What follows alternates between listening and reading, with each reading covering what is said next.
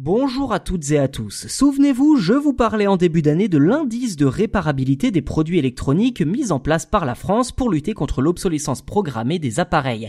Eh bien, huit mois après son lancement, a-t-il rempli sa mission? Les Français lui font-ils confiance? C'est justement ce que je vous propose de découvrir dans cet épisode.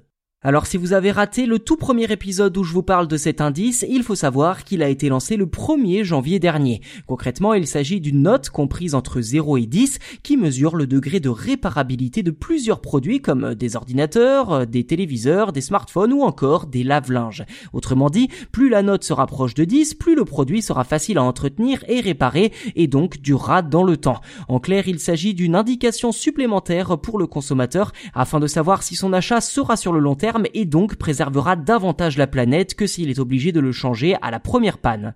Eh bien, selon un sondage OpinionWay pour Samsung diffusé en mai dernier, 7 Français sur 10 disaient avoir connaissance de l'indice de réparabilité. Un score tout à fait honorable, mais qui prend quand même du plomb dans l'aile quand on demande aux Français s'ils s'en préoccupent. Car selon ce même sondage, seule la moitié de ces personnes ont déclaré qu'ils le prendraient probablement en compte à l'avenir, c'est-à-dire à peine 3 Français sur 10. Aujourd'hui, seuls 40% des appareils qui tombent en panne sont réparés. D'ici 5 ans, le gouvernement espère que ce chiffre passe à 60% et l'indice de réparabilité est censé en théorie aider à atteindre cet objectif.